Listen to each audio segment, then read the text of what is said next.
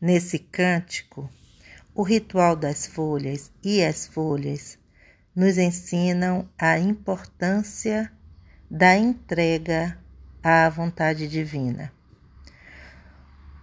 O solo canta. Eu e mandarika o nitori chegum baba ficheté e o coro responde.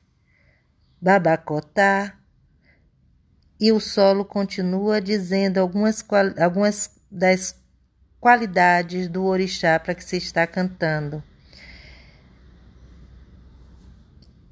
E o coro continua respondendo: Babacotá.